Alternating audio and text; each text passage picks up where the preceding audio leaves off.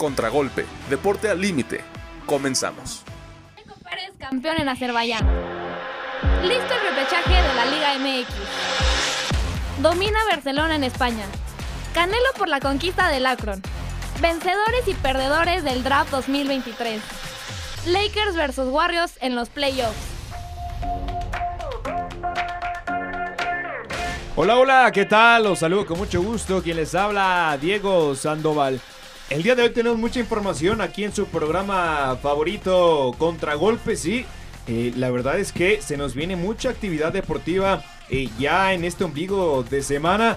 Y hay que decirlo también, eh, el repechaje, lo más importante de la Liga MX, está por venir la fiesta grande del fútbol mexicano. Al Barcelona también lo tendremos en cuanto al el conjunto femenil y también acerca de la Champions League femenina. Así que vámonos de lleno en los controles, Juan, en la producción, Melqui Pineda, los saludo con mucho gusto. Empiezo contigo, José Luis, ¿cómo andas? Muy bien, tú, aquí todo listo para el programa de hoy. Perfecto, José Luis, te saludo también con mucho gusto. Camila, ¿cómo estás? Ilusionada con las chivas, muy bien. muy bien, muy contenta de estar aquí. Muchas gracias. Eder, también te saludo con mucho gusto. ¿Cómo estás? Hola, ¿qué tal Diego, Camila, José Luis? Estamos aquí listos para el programa. Perfecto, y aquí arranca Contragolpe. Chutazo. Se vienen eh, partidos muy interesantes, sí, la fiesta grande del fútbol mexicano está por comenzar y hay que decirlo, el repechaje es una de las zonas y es uno de los eventos más importantes del balompié azteca. Vamos a ver cuáles son los equipos que puedan acceder con boleto en mano directo a los cuartos de final de esta competencia. Y vaya que el repechaje, hay que recordarle a la gente que solamente se disputa a un juego. Y se disputarán grandes, eh, grandes encuentros este fin de semana, entre los cuales destacan, ¿cuáles destacan el, el fin de semana? El que me parece más interesante es entre Cruz Azul y Atlas, según yo es el más parejo. Sí. También tenemos un partido muy interesante entre Pachuca y Santos. Esos son el día 6. Después, el día 7 tenemos León contra Atlético San Luis. Y para cerrar, un Tigres Puebla. Oye, ¿le habrán respetado el horario al Canelo? Porque pelea el, sábado, ¿no? En el, en el Akron. Yo creo que sí se lo respetaron. El partido más importante para mí, yo creo que es el de la máquina. Va a ser un gran encuentro a las 5 de la, de la tarde. Un horario no tan habitual para el conjunto cementero, pero al final de cuentas, pues les puede beneficiar, sí. Eh, creo que esta máquina está para acceder a la siguiente ronda. Camila, ¿qué opinas de estos encuentros? Pues yo también considero que el Cruz Azul contra Atlas es el principal. Y ojalá que gane la máquina, ¿no? Porque pues muchos aficionados están esperando que entre a, a esta, a esta competición. También siento que es muy parejo el de Tigres contra Puebla. También siento que ahí ahí puede entrar algo porque, o sea, los dos vienen mal, la verdad. Sí, sí, sí. Ninguno de cuál defenderlos, pero siento que puede ganar hasta Tigres. No sé ustedes qué opinen. Mm, para mí, por plantel, Tigres es muchísimo mayor al equipo de Puebla. Se, es cierto que no tienen un buen torneo este, pero es el clavo favorito para mí el Tigres, con todo el plantel que tienen. Sí, claro. Al final, este, Eder, yo creo que también el Pachuca Santos es un partido importante. Hay que destacar una diferencia de 10 puntos en la temporada regular en cuanto a Pachuca y Santos. Pachuca terminó en el quinto lugar y Santos se metió ya de lleno en el, en el décimo, décimo, 12, ¿no? Estaba, es décimo tercero. Por la salida décimo del tercero, pero por la salida del Querétaro, por el cociente, entró Santos en sustitución. pero me parece también un buen encuentro Pachuca-Santos. Sí, un duelo interesante. Considero que, eh, digo, los equipos no, no, tuvieron una temporada buena como tal, pero... Eh, creo que puede ser un partido interesante por lo que puedan dar. El Santos se metió por la situación del Querétaro y creo que es una nueva oportunidad para el club de Santos de, ver de qué están hechos realmente, porque no tuvieron una, buena participación en el torneo. Eh, fueron bastante goleados, ese, es un punto importante a tocar. El segundo equipo más goleado de toda la liga. Entonces, híjole, va a ser un duelo interesante. Y eso que está Acevedo, ¿no? En el arco de, de, Santos y al final de cuentas, pues 37 goles me parece son los que le terminaron marcando al arquero mexicano. no sé si ese sea el cambio generacional que tanto quiere la nación mexicana, pero pues Acevedo le metieron 37 goles y al final de cuentas termina dictaminando que este Santos se meta eh, con la baja de Querétaro, sí, pero a nada de, de salir por la puerta de atrás. Correcto. Aparte, eh, parecía una de las parejas más consolidadas en el fútbol mexicano, la que tenía Torres y Doria.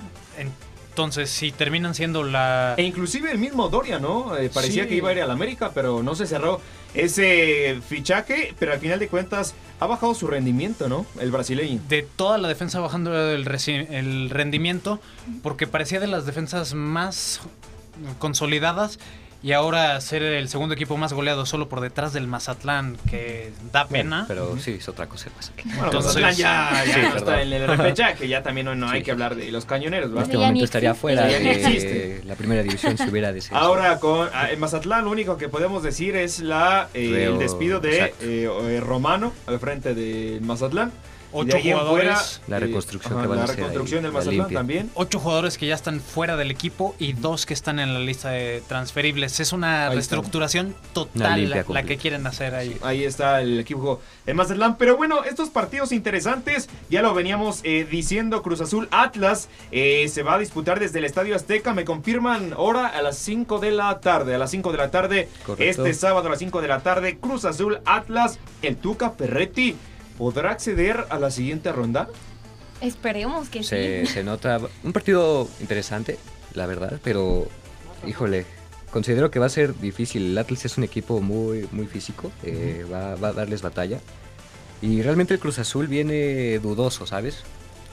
También hay que decir, es un. Una, la liga es algo- un torneo totalmente distinto Claro. al torneo regular. El Atlas con su entrenador no conocen esta fase y el Tuca Ferretti toda la experiencia que tiene en liguilla. Además de que tienen una, faja- una baja muy importante en Atlas. Julio Furch no se encuentra para el partido. Ahí está también Purch, que es de los hombres más importantes para el conjunto del Atlas, junto con Quiñones, ¿no? Los hombres al frente del ataque que pueden crear peligro ante cualquier equipo. También eh, la otra, el, el Pachucas eh, Santos se va a disputar en el Estadio Hidalgo, ¿verdad? Sí. Estadio Hidalgo el mismo sábado. eh, ante Santos Laguna, reitero, en punto de las Las A las siete, 7:10. 7-10, 7-10 estará este encuentro ahí para que estén al pendiente de este gran partido. Y para el domingo, pues eh, se aprovechó Tigres y León, ¿no? Porque están en semifinales de la Conca Champions y dijeron, vámonos a jugar hasta el domingo, porque el sábado venimos cansados, ¿no? Les otorgaron esos partidos y empezará el León enfrentando al Atlético de San Luis desde el estadio No Camp en punto de las 7, me parece, o Siete, 6. seis, 7, siete, 6, seis. 7, 6. Y Tigres Puebla posteriormente estarán enfrentándose. A las en el 9:10. Volcán Universitario Correcto. este gran encuentro. Eh, rápido, vámonos José Luis. Las llaves, ¿quién te gusta para avanzar de estos eh, de estas cuatro series? Eh, me gusta Cruz Azul, Pachuca, Ok. León y Tigres, los cuatro locales. Camila, Estoy de acuerdo, nada más que no me gusta Pachuca, me gusta más Santos. Santos, Uy. ahí está. Está- es que está- está... difícil, está muy difícil, pero me gusta mucho O Santos. sea, da. O el segundo ¿Pero por qué equipo más goleado. da la sorpresita, pues es que ¿eh? todo puede pasar. Y el actual, el actual campeón contra el segundo equipo más goleado, yo creo que para nada está parejo ese partido. No, no está parejo. 10 puntos de diferencia, decía Diego. Es, es una bestialidad que digas eso. Pero yo prefiero que gane lo- Santos a que gane Pachuca, la verdad. Uy, ok. Eh, ok. Eder, Ah, yo considero que, híjole, divido en el de Cruz Azul Atlas, voy a dar Cruz Azul, pero va a estar interesante. En el otro Pachuca, León y Puebla. ahí están los resultados, sí, y eh, vamos a ver eh, cuáles son los equipos que puedan entrar a eh, la próxima fase de este clausura 2023. Ahora vamos a dar la vuelta a la hoja, viajamos al continente europeo porque no, nos quedamos, nos quedamos, no, el avión no despegó, nos quedamos en, Que siempre no nos quedamos en América porque se disputa la Conca Champions, las semifinales, sí, ya lo vine diciendo. eh, eh, Los Ángeles de Carlos Vela eh, ante el Philadelphia Union, que al final de cuentas Vela y Los Ángeles terminan avanzando a la gran final. Y por otra parte, el día de hoy, en punto de las 8, Ocho de, de la la, ocho de la noche. noche, se estará disputando la vuelta entre León y Tigres. Una ventaja que tiene León de 2-1. Uy, perdón, Tigres tiene una ventaja de 2-1 ante León. Y aparte es en la casa de León, en el No Camp, como decías. Del otro lado, entre los... Ahora, José Luis, hay que recordar que la tem- el- un partido antes del que se disputa hoy, León venció 3-0 a Tigres desde el Nou Camp en la jornada 17 de la Liga MX. Por esa parte, vamos a ver si los del Arcamón pueden concretar la voltereta y sacar el marcador ante Tigres el- la noche del día de hoy. Sí, en diferencia de una semana, tres partidos entre estos dos equipos. Hay que ver qué tienen los dos. El gol de visitante le va a favorecer, por lo menos al momento, a León. Hay que recordar que todavía hay gol de visitante en este torneo. Y del otro lado, Los Ángeles FC le ganaron 3-0 a Philadelphia Union en este partido de vuelta. Después de un 1-1 en el partido de ida. Ahí está los resultados, Camila. eh, yo creo que este mm, LAFC de la mano de Carlos Vela lo ha hecho muy bien, pero al final eh, León y Tigres se disputan prácticamente dos torneos. Veremos quién es el afortunado de poder sobresalir en la Liga MX y también en la Conca Champions. Que yo creo que ahorita están más enfocados en la Conca Champions que en la Liga MX. Pero quién, o sea, Al menos es- a, a tu parecer, ¿quién? ¿León o Tigres? Los dos. Los dos más enfocados dos. en Conca Champions Yo que sí los veo más en la liguilla. Sí. Ambos, Sin embargo, están, ajá. ambos están enfocados en la Conca Champions. León nunca ha sido campeón de este torneo y Tigres es la el Exacto. torneo que más anhela. Eh, Aunque sí ha sido varias veces campeón de, de liga, en Conca Champions solamente tiene un título y el reconocimiento internacional es lo que veo enfocado yo ahorita a Tigres. Ahora, lo que mencionas, José Luis, es a lo que iba. eh, ¿Qué equipo trae más presión de ganar este torneo? Yo considero que el Tigres, por lo mismo que mencionas, de que ya han sido figura en este torneo. En cambio, León busca su primer título. Y yo considero que es mejor equipo el León que Tigres en este momento. Entonces, va Pero a no estar creo que regalen el partido.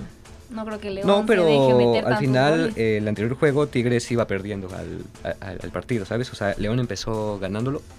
Y considero que puede ser mejor equipo que, que Tigres en este momento y que puedan llevarse su primer título de Conca Champions. El marcador global entonces 2-1 a favor de los de los de Tigres. Eh, ahora León busca darle la voltereta. Yo creo que lo van a hacer. ¿eh? A, Pues ti- es que a título personal, yo creo que León va a terminar avanzando a la siguiente Estoy de acuerdo.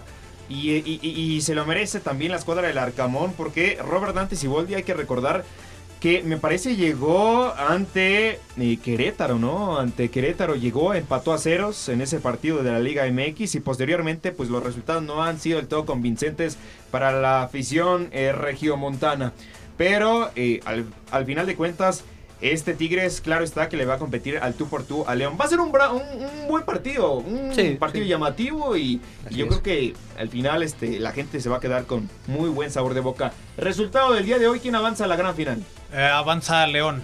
¿Marcador? Un Global. marcador global, eh, si están ahorita 2-1. 2-1, se terminan yendo 3-2. 3-2. Camila, Estoy de acuerdo con, igual con José 3-2. Luis. Un 3-2 porque León va a pelear con todo. Va a ser matar o morir. Ok, O en su casa y con su Estoy gente. de acuerdo, Sí, 3-2 claro. igual. 3-2. Así Ok, es. ahí están los resultados del panel de esta mesa. Vámonos, le damos la vuelta a la hoja. Las noches mágicas.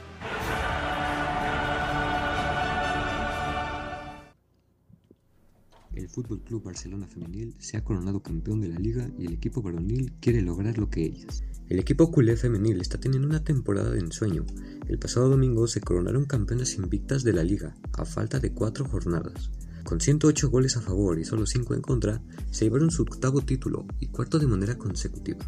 Actualmente son dos las futbolistas que han levantado 7 de estos 8 trofeos, la legendaria Melanie Serrano y la actual capitana Alexia Putellas, quien reapareció en el juego del fin de semana. Aquí las palabras de la capitana azulgrana en su regreso a las canchas. No, a ver, a la afición aprovecho para agradecerle todo, todos los partidos en, en los que me, me han ayudado, en- estando fuera en la grada, por supuesto, pero que en todos los partidos del minuto 11 se acordarán de mí. Al final hay momentos en la lesión que, que estás un poco baja de ánimos y venías aquí que también costaba porque no podías ayudar al equipo de, de la forma que mejor se nos da, que es desde dentro del campo y, ellos me, me ayudaban y me animaban, ¿no? Entonces agradecer también a la afición, hoy por supuesto también, pero en general eh, toda la temporada, eh, no solo conmigo, que al final ha estado este tema de la lesión, sino creo que al equipo durante toda la temporada han estado ahí. Otro punto importante es que las culés están en la final de la Champions League y el próximo 3 de junio se enfrentarán al Wolfsburgo en busca de su segundo título de este torneo. Gracias al juego dominante y constante del equipo en todas sus competiciones es que se han dado estos logros. A diferencia del varonil, que si bien tienen casi la liga asegurada, no han tenido éxito en otras competencias como la Champions, la Europa League y la Copa del Rey. ¿Será que los de Xavi Hernández deban volver a ver lo que hacen sus compañeras para darse un ejemplo de lo que hace un equipo grande y completo en cualquier situación? Ya lo veremos. Para contragolpe, Eder Morales. Gracias a Eder Morales por la información de la Champions. Sí, sí, vamos a hablar de este tema, vamos a tocarlo eh, más a, a fondo. La, el Barcelona femenil y varonil también ambos teniendo una gran infraestructura, a pesar de que han perdido torneos importantes, pero se mantienen de lleno en la Liga Española por parte del conjunto eh, Barolín y femenil, la Champions. Eh, eh, ¿Qué opinan de este tema? Eh, los partidos, el partido que se va a disputar sobre la misma jugadora española, ¿no? Balón de oro, me parece Putelas, se llama Putelas. Putellas. Putellas, Putellas, al final termina siendo la Balón de oro, pero ¿qué opinan de, este, de estos partidos que se vienen para el Barcelona femenil y Barolín? Para el Barcelona femenil, llegar a, a esa final de Champions siendo campeonas de, de la liga y aparte con un pleno de puntos es un golpe muy fuerte. Este próximo 3 de junio juegan ese partido contra el Wolfsburgo. Eh, también el Barcelona femenil es una bestia. Como lo era en años pasados el Olympique de Lyon femenil. Wow, me impresiona todo lo que puede hacer ese gran equipo. Yo creo que este Barcelona es muy interesante. ¿Y qué opinan al respecto, Camila Eder? Pues ojalá que el varonil aprenda un poco de la femenil porque de verdad, o sea, el varonil, la liga se la va a llevar, sí o sí. Pero les falta todavía la pasión que tienen las, Contundencia que tiene la las mujeres, sí, claro. Esto de la final de la Champions que van a enfrentar, siento que igual el Barcelona se la va a llevar contra el Wolfsburgo, pero siento que esa ya es del Barcelona, ya, ya nada más van a ir a pasear un rato. Sí, yo creo que, o sea, por esa parte, el femenil lo ha hecho muy bien en, en cu- en cuestión de eh, competir en, en, eh, torneos internacionales, pero este Barcelona también lo único que le queda es la Liga Española, ¿no? Eder, al final de cuentas la va a ganar, pero el mérito de poder estar en Champions va a ser eh, aún más fuerte para todos los aficionados culés, porque vaya que quieren la Champions. Claro. Pero el ganarla es muy difícil y lo demostraron en esta campaña, siendo eliminados e inclusive jugar Europa, League. y quedar fuera Entonces, también. y quedar también en, eh, fuera de Europa Sí, League. exactamente. Eh, el equipo femenil, la verdad es que ha hecho un torneo dominante, aplastante, a diferencia de sus compañeros, lo- los hombres, que como menciona Camila, quizá deba voltear a ver cómo lo hicieron. O sea, en todas las competiciones han tenido el mismo nivel, han sido contundentes, han sido aplastantes, como menciono. Algo que el varonil no ha tenido, ha tenido fallas en, en la Champions, en Europa League, en la Copa del Rey. Y las femeniles están ahí ya a un paso, si no es que no quisiera adelantarme porque todo puede pasar, pero ya tienen la Champions League asegurada, ¿sabes? Sí, claro. Entonces, digo, qué manera la, la con la que juegan estas, estas, estas chavas. La verdad es que impresionante su torneo en la Liga, Champions League, Copa de la Reina. O sea, impresionante todo lo que hicieron esta temporada. Históricas. Como mencionaba José Luis, rompieron la, la marca de más partidos consecutivos del Olympique de Lyon, me parece. Ok, de buena 61. racha, ¿no? Tiene un re- el récord mundial de más victorias Exacto. seguidas en liga, 61 61 partidos. partidos, Opa. imagínate. Van más. 26 en esta temporada y toda la temporada anterior y una antes, todo. O sea, eso es bestial lo que tiene. No hay competencia en la Exacto. Liga Española Ahora. Femenil. Imagínate irte con cuatro victorias que son las que te quedan. O sea, impresionante lo que harían. Serían cero completamente. Ahora, este, en cuanto a la varonil, sabemos que van a ser campeones sí o sí de la Liga Española. Ganaron contra los Asuna el día de hoy 1 por 0 con gol de Jordi Alba. Y también hay que destacar que el Real Madrid perdió 2-0 ante la Real Sociedad. Eso los aleja aún más de, de- de esta. de esta. de concretar la, la liga, ¿no? Como tal. Entonces, por esa parte, el Barcelona, el próximo encuentro será ante el español. Si llega a ganar ante el español, pues claro está, sería ya campeón de la Liga Española. ¿Creen que llegue a concretarse? Yo creo que sí, ¿no? Sí, claro. Tendría que ser así. También es un partido, como dices, muy importante contra el español porque pueden mandar al descenso a su máximo rival y ellos salir campeones de liga. Son 14 puntos de diferencia, quedan 5 jornadas, son 15 pa- puntos los que quedan por disputar. Prácticamente 10 de diferencia, ¿no? Nos decía el productor 14. eh, 14 de diferencia. Eh, lo que prácticamente hace a este Barcelona estar ya eh, siendo campeón de la Liga Española. Se lo merece Xavi Hernández, sí, pero reitero, la afición quería Champions, quería más cosas Claro. y también tiene un plantel muy, muy amplio para poder concretarlo y al final de cuentas se va a terminar eh, obteniendo la, la Liga Española. Sí, claro. Y aparte, pues, o sea, ahorita que mencionan la que perdió el Real Madrid, pues es que realmente el Madrid ya está enfocado en la Champions, ya no le importa Sí, la ya. liga. Pues como dicen, son 14 puntos de diferencia, ya ya para qué, ya. Ahora, eh, Camila, Eder, eh, José Luis, poniendo el tema sobre la mesa, eh, ¿qué importa más? Eh, más bien, ¿qué es, qué es más difícil? ¿Ganar la Liga Española o la Champions League? la Champions. No, la Champions Son League te dos- a equipos de otras ligas, otras Sí, categorías. o sea, potencias. exactamente. Son dos formatos muy Exacto. distintos, pero yo creo que ganar la, la liga es más complicado por el punto de que tienes que ser constante durante todo el año. En la Pero- liga tienes que ir partido a partido y así vas decidiendo. Ok, sí. eh, entiendo. Ha- Hablas de constancia, pero el Barcelona no fue constante en la liga. Sin embargo, están ya a un paso de ganarla, perdón. O sea, En la liga eh, te estás enfrentando contra los Osasuna Sí, y en la. Champions contra un Manchester City. O sea, ¿cómo Sí, va a ser eh, más difícil? digo, no sé si la contundencia sea. O sea, sí importa, pero como. El ejemplo claro, eh, el femenil ha sido contundente toda su temporada y el Barcelona no, y sin embargo están en primer lugar de la liga. y están siendo conformistas. Sí, exacto, han ganado por la mínima, 1-0. Así, han tenido partidos así que no, no, Sí, claro. no ha sido la manera. Pero al final de cuentas, la diferencia por 14 sí, sí, puntos exacto, es sí, muy también, o sea, amplia. es importante, sí. Hay que decirlo, la Liga Española ahora para el Barcelona les hizo muy fácil, pero en la Champions, bien lo dicen, ante equipos más importantes, no le Sí, llegaron sí, sí, al precio exacto. y terminaron saliendo por la puerta de atrás el conjunto blaugrana. Ahora, el Real Madrid, eh, este equipo merengue que nos acostumbra a dar espectáculo, que nos acostumbra a ganar todas las competiciones, ahora ya la Liga Española no la terminará ganando. Lo que sí tiene en el bolsillo puede ser la Champions League. Tendrá enfrente un rival muy grande como lo es el Manchester City. Y eh, por otra parte, la Copa del Rey creo que sí puede sacar ese resultado porque es el Osasuna. Pero esto Osasuna, el día de hoy, el día de ayer, perdón, ante el Barcelona, se echó prácticamente para atrás. 1 por 0 fue el marcador. Y en los Eh, minutos finales. Exacto. Y aparte, los Osasuna estaba jugando con un hombre menos. Sí, sí, sí. Entonces, por esa parte, creo que los Osasuna no va a ser un rival para nada fácil ante el conjunto merengue. Sí, no, ningún rival es fácil en esas competiciones. Como mencionas, el Osasuna tuvo, aguantó lo más que pudo al Barcelona. Y, y pues sí, digo, va a ser importante ver qué sucede con el Real Madrid. Con lo que mencionaba Camila, estoy de acuerdo. Ya quizá la liga ya la abandonaron, la lucha por, por la liga. Y se van a enfocar en los, en los torneos más importantes que en los que están.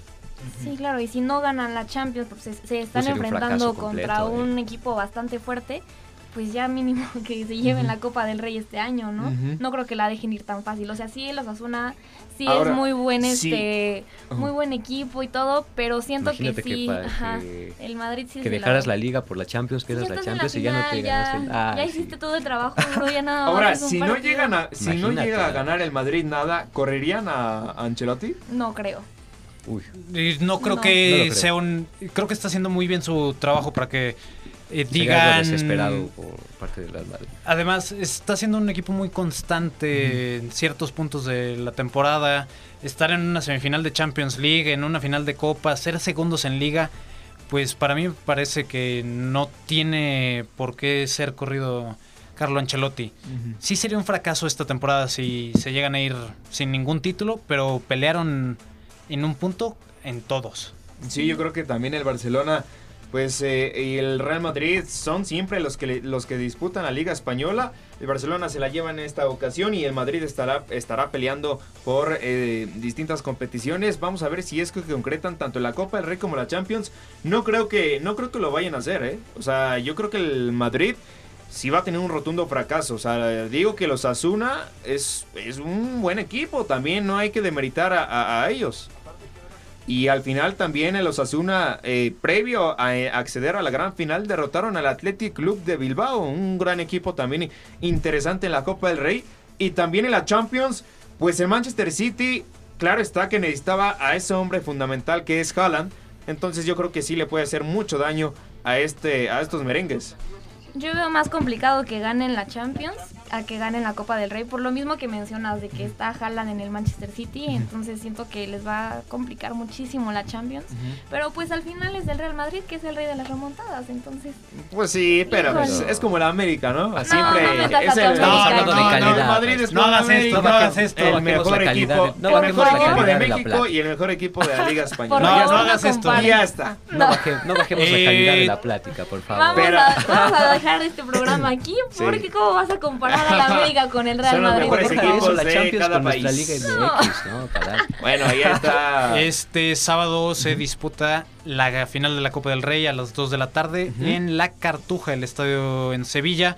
Yo creo que sí es el claro favorito el Madrid, que puede hacer algunos cambios y tiene un buen fondo de banquillo para ser campeón y además jugar interesante contra el Manchester City la próxima semana. Ahí está la información por parte de el Barcelona y de Real Madrid, la Liga Española, sí, la Champions, Barcelona también femenil, fene- femenil, perdón. Y bueno, nosotros vamos a un eh, corte musical y regresamos para hablar de los playoffs de la NBA. No se despeguen. En un momento regresa Contragolpe.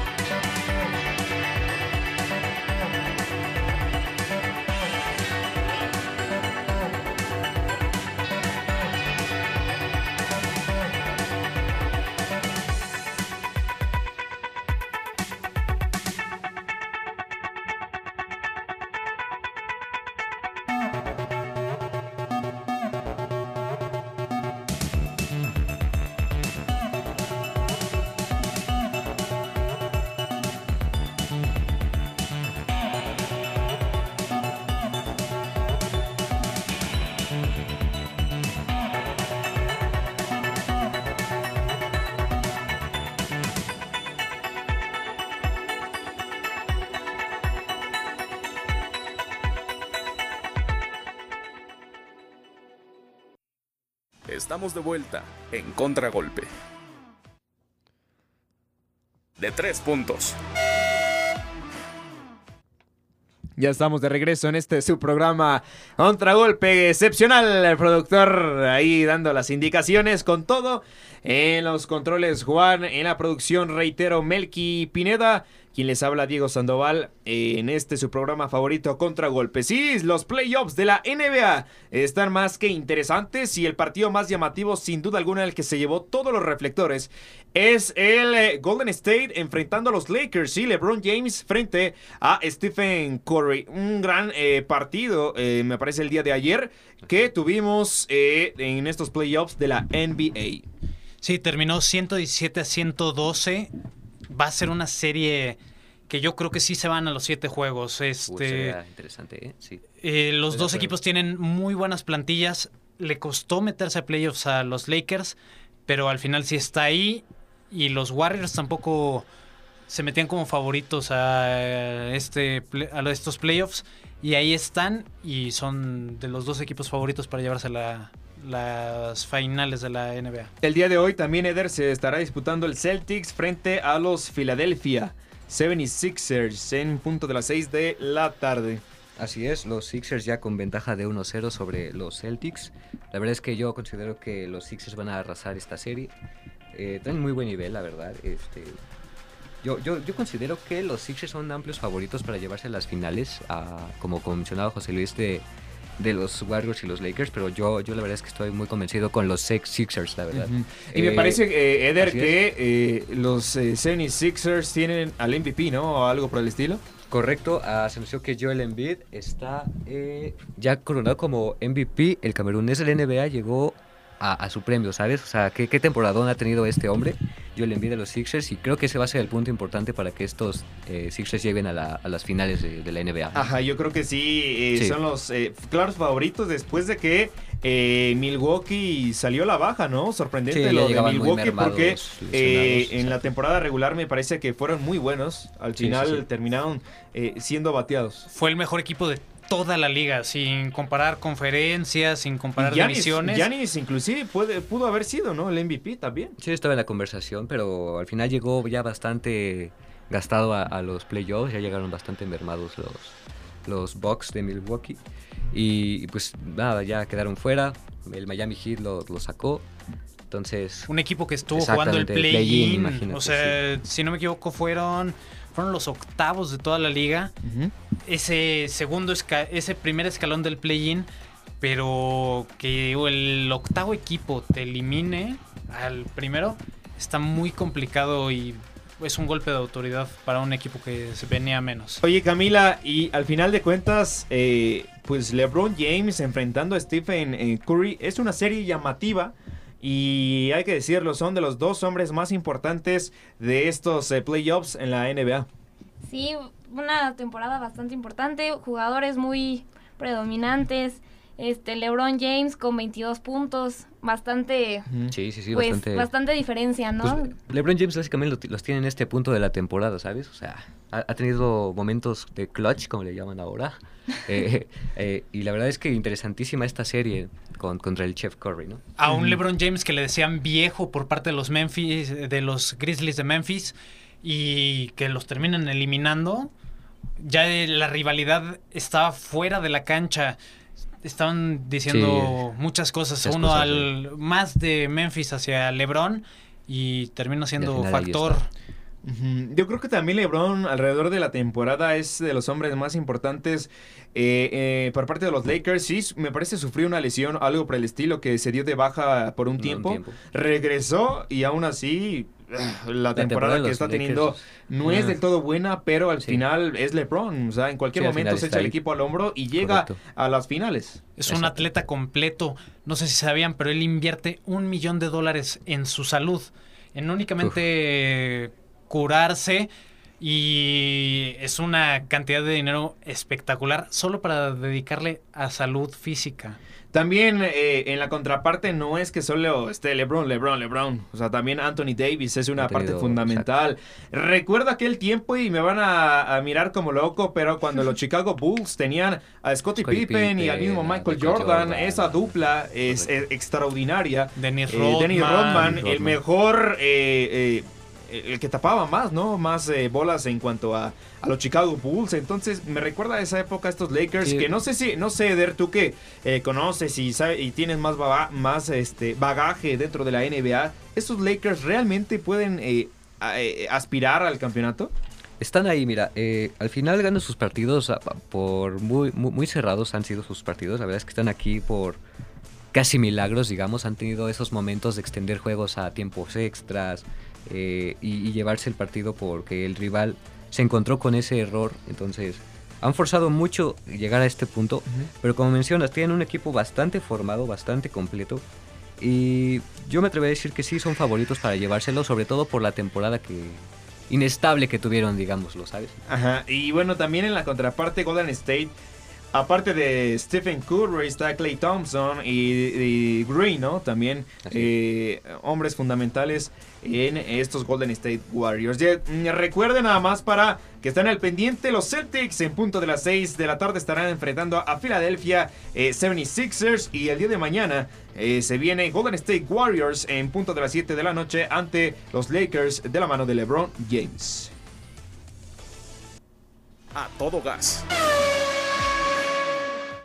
Ahí estamos con la cortinilla, sí, de la Fórmula 1, porque Checo ¿eh? Pérez se coronó del Gran Premio de Azerbaiyán Y se viene también el Gran Premio de Miami. Sí, el buen Checo Pérez por fin eh, alzó la bandera de México nuevamente y el himno nacional mexicano estalló dentro de Azerbaiyán. El favorito de todos, ¿no? El mexicano que todos amamos, que todos nos queremos tatuar. O en lo personal yo. Ok, ok. No, ok, relaciones. ok. Relaciones. Le voy a mandar mensaje aquí mi brazo tatuado. Porque qué orgullo, de verdad, qué orgullo de, de Chavo. Porque, o sea, poner en alto a México está, está increíble. Me gustó mucho su participación. Una carrera muy. ¿Qué carrera se Muy interesante, muy Ahora buena. sí corrió, eh. Ah, Defendió voló, su defendió su posición, venció a Max Verstappen. Ahora sí lo corrió, o sea, no se Lo encontró venció. con Sí, sí, sí, o sea, aguantó todo toda la carrera, digamos a, a Max. Verstappen, imagínate que que, Ujú. que eso o sea, esta vez compitió, ¿sabes? Los dejaron competir y, y ganó ganó este Ahora sí no fue su la carrera. sombra de nadie, ¿no? fue su carrera. Fue su carrera. Oye, José Luis, también el, el buen Checo, pues, si bien había tenido problemas previo eh, a, a- a esta a este premio de Azerbaiyán, terminó ganando el primer lugar. Y también Verstappen, pues, terminó más que molesto, ¿no? La verdad que eh, el carácter de Verstappen ha sido así, un tipo individualista, que egoísta, Envidioso. envidioso. Entonces, por esa parte, pues, el triunfo de Checo Pérez fue muy interesante. Claro que sí, el rey de las calles. Estoy de acuerdo. Cinco victorias de seis que ha tenido en circuitos urbanos. Como dices, tuvo problemas en el Gran Premio pasado en Melbourne, que ya fue hace casi un mes, entonces ya casi ya ni, ni se acordaban. Eh, hay que recordar que Qué lo- calendario más tiene de verdad. ¿Qué, José Luis? este tiene eso el Gran Premio de Azerbaiyán, ya había ganado en el 2021. Ningún piloto había re- eh, repetido victoria en este circuito. Es el primero que lo hace y aparte son dos victorias y, Y media, porque además ganóle a Sprint, sprint. Race. Es un piloto que dominó totalmente este fin de semana. Aunque la pole position se la vuelve a llevar eh, Ferrari con Leclerc, que llevan todas las poles de esta temporada. Checo Pérez, dos victorias y media. Y dos eh, victorias de Max Verstappen. Y en cuanto al campeonato de pilotos, también la diferencia entre Red Bull y Ferrari es muy amplia, ¿no? Y yo creo que también por esa parte hay que destacar el trabajo de Red Bull. Sí, Christian Horner le da muchísimo más peso a Max Verstappen, pero al final de cuentas eh, Checo termina eh, echándose prácticamente el, el trofeo de ganador en este Gran Premio de Azerbaiyán. Y yo creo que así va a ser durante la temporada. Me ilusiono, sí, no sé ustedes, Ah, en que sí, Checo yo Pérez pueda llegar a ser campeón. Claro que sí. Yo ya lo dije muchas veces en este programa, ¿por qué no pensar que puede ser campeón Sí, nuestro claro. mexicano? No por ser mexicano no va a poder ser campeón. Aunque no? esté en la sombra de, Exacto, de porque- Verstappen realmente, sí, no hay ningún problema en que él sea el campeón. Tiene el... Tiene el auto, Tiene tiene, la todo, tiene, potencia, la, ajá. tiene la conducción. Ha crecido mucho Checo Pérez en Red Bull y está en un momento impresionante en su carrera. Sí, y después de su victoria en Azerbaiyán, Checo dijo estas palabras.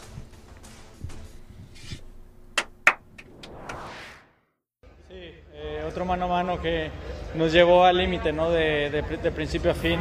Primero era importante pasar a Charles, estar en ese de- tren de DRS y luego eh, presionar muy fuerte, ¿no? Eh, a Max, que degradó mucho en su, en su primer stint.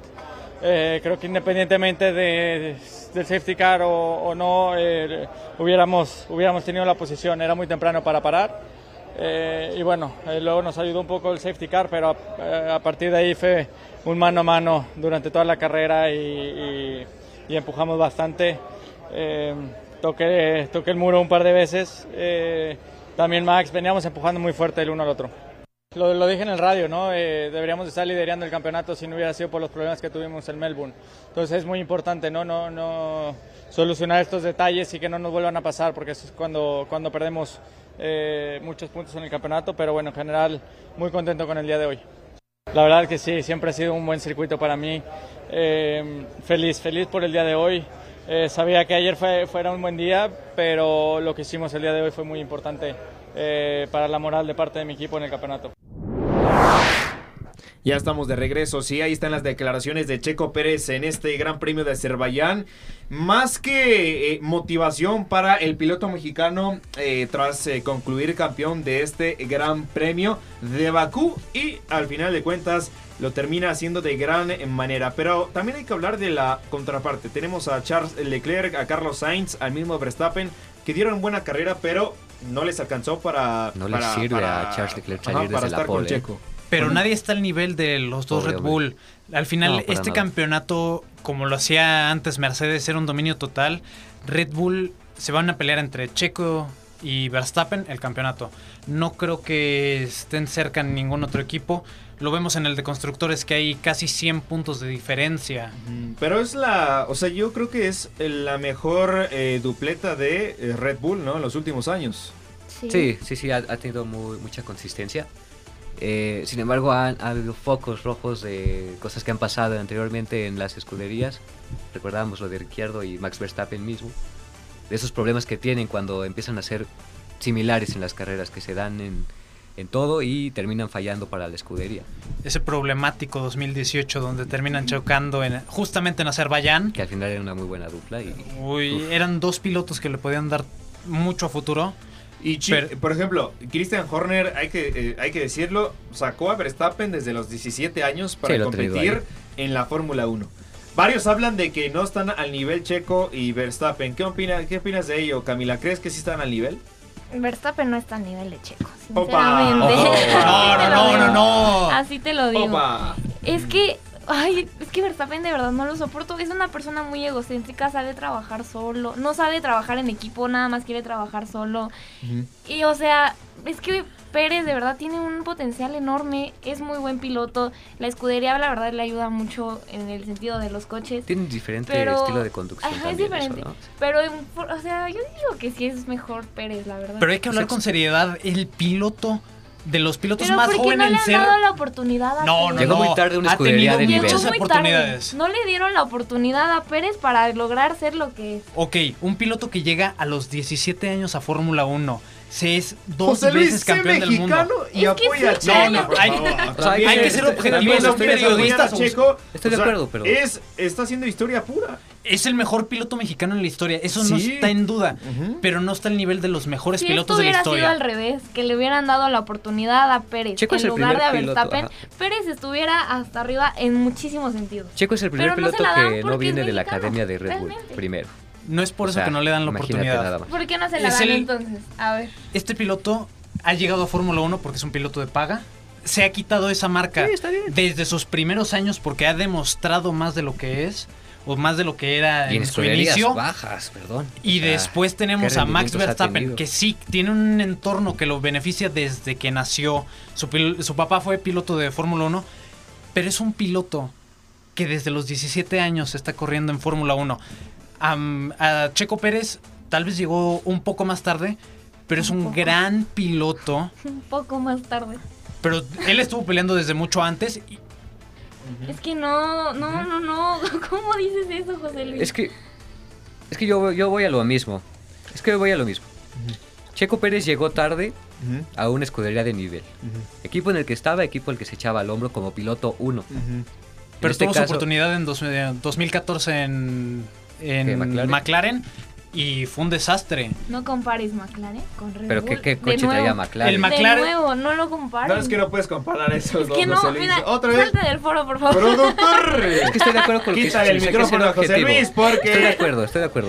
La Fórmula 1 ya está diciendo puras barbaridades. Es que usted- Pero bueno, al final creo que Checo Pérez actualmente es mucho Está mejor, mejor que Max que, Verstappen, que pero- Max Verstappen. Es una realidad. O sea, también, eh, si bien Christian Horner apoyaba a Verstappen en cuanto al funcionamiento de su coche, le lo ponía más veloz, etcétera, el DRS, etcétera.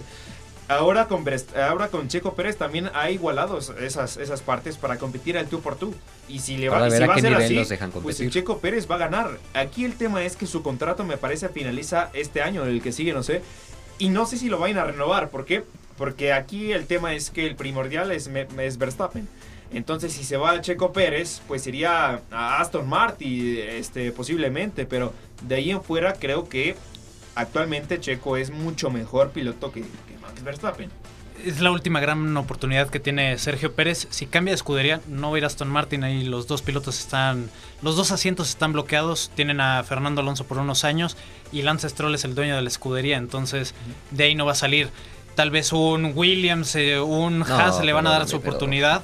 yo como chico No es lo que debería bajar de nivel. recibir. No, pero, a Tiene ver, mayor nivel, pero no se lo van a dar. y luego vas a, a equipos más chicos. Exactamente. No, A- Así le pasó a Valtteri Bottas, que tenían una dupla Pero muy ese- buena. porque era es de Checo dos, ya- Pérez, ya es Que tú no, estás no comparando estaba- todavía. Estás comparando cosas que- que, son erróneas. Es que yo le mencionaba a Camila ahora. Imagínate un checo en otra escudería compitiendo con Max Verstappen libremente, como un piloto uno, o- ahora sí. Imagínate al checo en un, híjoles que Ferrari. Es que en este momento no podemos hablar de otra escudería porque no está en el nivel de Red Bull. Sí, pero también, También. no puedes meter a Checo así nada más en No, no. Ferrari. Ah, ¿Por qué? no. Porque está Carlos Sainz, está del mismo Leclerc, grandes pilotos, tan jóvenes también.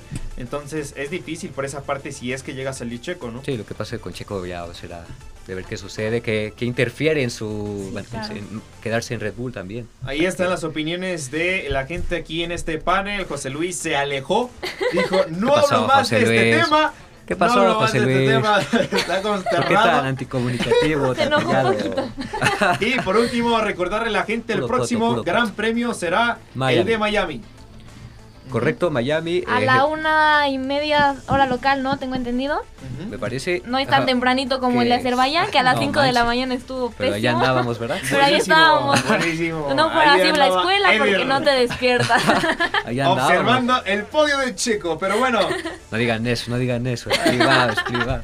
ahí estamos. Eh, muchas gracias a toda la gente que está con nosotros. Vamos a un corte musical y regresamos para hablar de más temas deportivos y la NFL. Se viene la pelea del Canelo. Ya regresamos, no se despeguen. Aquí los esperamos. En un momento regresa Contragolpe.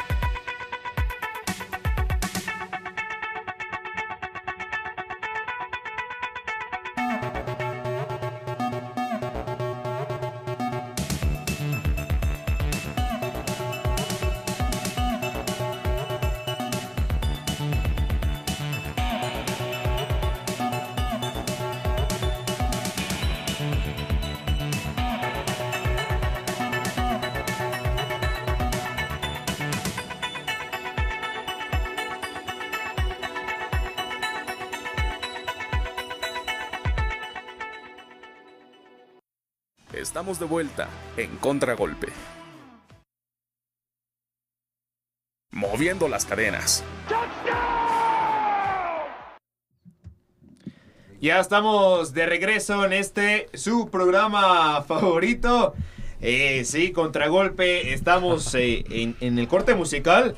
En el corte musical estamos eh, platicando, dialogando un poco de risas por Se la calentó, sección ¿eh? anterior de José Luis. Se calentó los ánimos y, y también este, Pero- las risas empezaron a llegar. Pero bueno, ya estamos de regreso. Muchas gracias por sintonizarnos en los controles, Juan. En la producción, Melky Pineda, quien les habla Diego Sandoval. Eh, sí, ahora vámonos con la NFL. Una, una NFL, Eder, en la cual eh, se disputó el draft, hubo muchos cambios, muchas incorporaciones por parte de los colegiales, bastantes y muy llamativas, también otras sorpresas y tristezas también de, de algunos jugadores. Sí, este, un draft eh, que, que cubrió contragolpe, eh, la verdad estuvo muy interesante. Yo considero que Arizona rompió el draft. Arizona rompió el draft y, y lo hicieron con un objetivo de ver hacia, hacia el futuro como todos, pero de una manera desesperada. O sea, su primer pick, que justo lo mencionábamos en, en ese día, e- era un jugador al que yo, yo tenía esperanza que cayera más, más atrás, hasta donde estaban. Sin embargo, se movieron, rompieron todo el draft, cambiaron un lugar, entonces, híjole. Y, eso que según la NFL están en los cinco peores drafts de esta clase, ¿sabes? Entonces, no entiendo qué, qué hizo, qué quiso hacer Arizona. También lo que hace Houston a la par de. Arizona para terminar de quebrar el draft, que cambiaron esa segunda, Sí, es sí, tercera selección tres, por, imagínate. por una decimosegunda. Con eso quiebran el draft. Después hubiera llegado hasta. No, o sea, no, cae- no, no. si no quieres a Anderson, te cae en tercera. O sea, no, entiendo Hay- por qué moverse un lugar. Está- Hay muy buenos jugadores. Por ejemplo, ah, la decepción que se llevó Willie Vice. Ah, no, qué cosa con ese hombre. Un hombre muy esperanzado para llegar Sí. a, a- en esa primera ronda. Primera ronda, top 10, imagínate. ¿Cuántas veces fue enfocado Willie Vice? 37 veces, según Pro Football Focus, fue enfocado. O sea, más que selecciones. Y totalmente No, hombre, la cara decepcionado. de su familia, de su mujer. Ay, no, qué, qué cosa, pobre hombre. Que, Ay, ay, ay. La Eh, hoy. No, ya andaba eh, Sí, no, termina en una segunda ronda. Y era el equipo en el que se proyectaba. En incluso. Tennessee llega, además de que tenemos, para mí, uno de los grandes ganadores de este draft, las Águilas No, de no, Filadelfia. qué cosa hicieron los Águilas. Que te llegue Nolan Smith en un pick número 31, Sí, sí, sí. O sea, eso es un total robo. Sí, se robaron la primera ronda, incluso eh, ya lo revisé mucho sus, sus eh, siguientes picks, pero llevarse a Jalen Carter y a Nolan Smith de Georgia en la, en la misma ronda fue, fue brutal, ¿sabes? O sea, ¿cómo, cómo te caen esos dos jugadores y te los llevas sin ningún problema? Era de los varios equipos que tenían selecciones de primera ronda. Lo que el otro equipo, ya lo mencionamos, Houston, los Lions, que pues, decepcionaron con sus dos selecciones. Sí, sobre todo la primera muy sorpresiva, llegaron a tener tres corredores de, en su roster y luego lo cambiaron inmediatamente. Pero Jameer Gibbs, o sea, no, no, no entiendo qué... O sea, se hablaba de que un corredor iba a ser tomado en primera ronda y se fueron, ¿qué? ¿Tres? No, Sí, recuerdo sí. bien, o sea, imagínate qué, qué, qué tanto la rompieron los, los, los proyec- las proyecciones y, y no, no comprendo qué, qué quiso hacer ahí Detroit. La verdad es que eh, tienen cierto. Un buen, un- un buen cuerpo de corredores, la verdad. Eh, llegó David Montgomery, llegó su novato y tenían en ese momento a Swift. Exactamente, tenían en ese momento a Swift. Ya, dime, exactamente. Eh, entonces aquí nos habla la producción que todavía Filadelfia se llevó a ese corredor. A, Ah, Swift. Swift. Imagínate nada más, o sea. Y ¿Qué le falta a Filadelfia? los Jets que llegaron Rogers Ya pidió sus. y pedía más armamento para poder ¿Y qué jugar. Y en primera ronda no se llevan a un receptor. El efecto Rogers. Pide receptor, le dan linebacker, claro que sí. Imagínate nada más. De verdad. Ahora, los, ahora en este momento, este Rogers ya pidió su caprichito, ya llegó Cobb. Y oye, o sea, está ahí queriendo todo Green Bay entonces. O sea, Green- los Green Bay Jets o los New York Packers. Ahí está la información. Sí, el draft muy interesante que estuvo ahí. Qué cosa. Eder y no, José Luis nos dieron la información de la NFL. Nos agarra un poco de risa acá, la estamos pasando bien. Espero que también ustedes nos estén escuchando y la estén Es que se quedó pasando hablar de Chesco, maravilloso. no. Le damos la vuelta a la boca, nos vamos con el deporte de contacto, sí. Enfa. Enfa. Se viene la pelea del Canelo contra Ryder desde el estadio Akron. Ahí estará el Canelo eh, peleando eh, ante Ryder y parece que se va a llenar el, estadio del conjunto de las Chivas. Y para ver a un jugador de 35 años con, que tiene una experiencia de 37 combates con 32 triunfos. Así, a- así es, hablo de Ryder. Un jugador. El gorila. un boxeador. El gorila. Un boxeador, ¿cómo? El gorila Es que- Es que con juega con nosotros, juega con nosotros. Lo van a fichar en las chivas. Es que juega a ser boxeador. Que como dijiste Así de la como- Cruz pensé. Se confundió. Se confundió Juega de a ser sección, ¿no? boxeador. Ya dijo, quiero hablar de las chivas, le, eh, le salió ahí lo, Va a meter varios goles. Y bueno, al final de cuentas, eh, Canelo Ryder, una pelea muy interesante desde el estadio Akron. Desde donde la quieras. Eh, la venta de los boletos muy elevados también, hay que, hay que ver la venta de los boletos. Eh, vamos a ver eh, si es que se llena, probablemente puede pasar o no. Pero también eh, eh, lo decía al inicio, eh, la Liga MX respetó los horarios de esta pelea porque sabe que en cuanto a observar la pelea y todo esto, eh, va a ser muy interesante. Yo creo que en una de esas, pues sí, este, vamos a ver. Genera mucho morbo, ¿no? También, o sea. Este, la pelea que se enfrenta el Canelo Álvarez y John Ryder este próximo sábado, como decía Diego, se- los horarios son pactados a las 7 de la noche es el último empieza el último partido de la Liga MX, terminará por ahí de las 9 de la noche. La pelea y todo el espectáculo para el Canelo empieza a las 10 de la noche. Entonces, con eso podemos tener un gran manejo y por parte de todo la Liga MX y el, el box. Entonces, hay que Ahora, ver. hay, a ver, eh, la gente mexicana, ¿qué es lo, a- a- lo que está más a la expectativa en cuanto a repechaje, observar el repechaje o a la misma pelea, pelea del Canelo? Yo creo que el Canelo va a ser eh, muy llamativo para toda la, la gente mexicana. ¿eh? Sí, pues 12 años que no los viene ni- a los su niveles país. de audiencia para ese- esa pelea van a ser muy llamativos y dicen que va a llenar el estadio Akron. Yo no sé, los boletos también no son para nada eh, eh, baratos, eh, José Luis. Son más accesibles los que va a haber eh, aquí en Guadalajara a lo que puedes encontrar en Las Ah, Vegas. claro, Porque en Las Vegas los boletos son un lujo total. claro, claro. Puede ser el precio hasta de una casa. Un boleto No, de pues esos. también qué boleto quieres. ya para ir Quiere a darle masaje a Canelo. Quiere masajear las piernas, dice. no, Quiere José el after con el Quiere Canelo. secarle ¿De qué la. estás hablando, quiere José Luis? Y, ya- y bueno. me dicen a mí por decirle jugador. Pero todas las ganancias, Ah, bueno. eh, todas las ganancias se habla de más de, de 100 millones, ¿no? 100 millones de, Que de va a dólares. generar. Me imagino que va a ganar en esta pelea. Si de por sí ya ganaba 300 millones de dólares por eh, esta pelea, más eh, lo que gana con los patrocinios, el marketing y todo eso. Sí, todo lo que va a traer. Pues a- claro está que va a salir ganando Canelo Álvarez. Vamos a ver si es que el Canelo eh, termina la pelea se va a los taquitos de afuera, ¿eh? ¿Qué tal y se va a comer afuera con la gente? Porque sabemos que, bien lo dices, 12 años tuvieron que pasar para que Canelo volviera a sus tierras tapatías. Y claro que va a estar conviviendo con la gente, va a estar más que presente con Será. todos ellos. Esperemos que así sea, porque el Canelo también no se debe de olvidar de sus raíces de eh, tapatías. Vamos a, a- a también a tomar el tema de eh, Realmente qué será, pelea vamos a esperar, exacto. ¿no? ¿Qué, qué pelea vamos ¿Va a a ser esperar? pelea o show? Nada Ajá. Es eso que es el tema. Yo creo que va a ser más show que, que Sí, pelea. claro. Es que realmente así han sido las peleas de Canelo, básicamente O saber sea, que Costal que se, ve más, que más no es fuerte. un Julio César Chávez, que Ah, no, es no, a- claro que no. aguerrido, atrevido, que se identifica con el pueblo. No, Canelo es un poco más de marketing, más de ello. Entonces, por esa parte, creo que eh, al final de cuentas, Canelo sí va a ser un gran espectáculo. También tiene otro estilo de boxeo, no esa línea que tenían todos los mexicanos de ser ir fuerte, fuerte, fuerte, sino ir controlando las peleas. Es un box menos interesante el que vamos a ver del Canelo.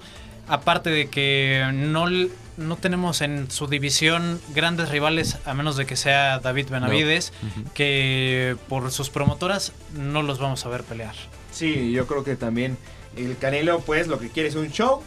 Que va a ganar, sí. Que va a ser este, la expectativa de la gente, claro está. Y también, pues, vamos a ver cómo va a quedar el terreno de juego del Lacron.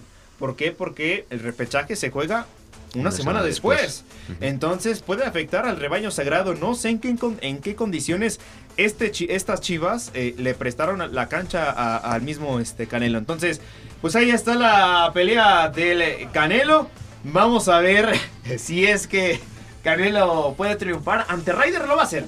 O sea, yo creo que lo va a hacer. Imagínate Eh, que no. uf. Ahora, les pregunto a cada uno. José Luis, empiezo contigo. Los rounds, ¿en cuántos rounds Canelo ya finiquita la pelea. No creo que haga un knockout. No. se van a los 12. 12. Camila. Igual a los 12. Es Se va a decisión, sí. Decisión unánime. Ahí ¿Tú? está. A ver, la Yo sí lo va, lo va a noquear en el sexto. En el, en el sexto, sexto lo round. van a noquear. Sexto. Sexto, a round, su casa temprano, vámonos. Sí, yo creo que sí. ¿eh? Para Los la taquitos cena. temprano. Sexto octavo, yo creo que lo, lo noquean. Pero Sexto. bueno, ahí para que apuesten también en caliente.mx. Espero que nos patrocinen. Espero que nos patrocinen. Ya mejor Espero vámonos, que nos Diego. patrocinen este programa. Nos vamos, nos vamos. Muchas gracias por estar al pendiente de este su programa favorito deportivo Contragolpe. Eder, nos vamos. Nos vamos, Diego, Camila, José Luis. Un gusto estar aquí con ustedes. Hasta la próxima. Hasta la próxima, Camila. Un Un gusto. placer estar aquí. Síganos en nuestro Instagram, contragolpe-mx. Muy, muy buen contenido subimos y muy buen programa este. José Luis, nos vamos. Muchas gracias. Nos A escuchamos ti. la próxima. Dale, Y José Luis, no te nos enojes, pueden José escuchar en. Spotify y Apple Podcast. Ahí está, quien les habla, Diego Sandoval. Sí, nos pueden escuchar a través de todas nuestras redes sociales como Contragolpe, Instagram, Spotify y en todas partes estamos ahí más que presentes para informarles, informarles del mundo deportivo. Quien les habla, Diego Sandoval, se despide en, en los controles. Juan, en la producción Melky Pineda. Nos estamos viendo el próximo miércoles. Vamos a ver si hay programa. También les estaremos avisando en redes sociales. Nos vamos, cuídense y que el grito de gol se haga presente hoy y siempre. Gracias por sintonizar Contragolpe. Deporte al límite.